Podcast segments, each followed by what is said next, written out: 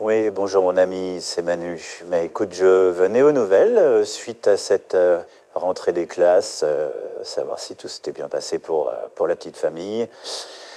Bah, moi, hier, c'était une grosse rentrée. Je sais pas si tu as regardé l'émission, euh, Hugo Décrypte.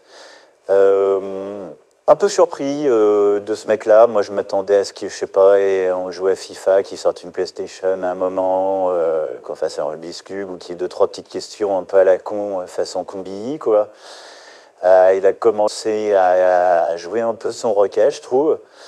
Mais bon, je pense que je l'ai bien calmé là, notamment avec, avec la bonne idée que tous les élèves de 6e plantent des arbres. Je pense que ça, c'était, une idée bien choc pense que ça l'a calmé.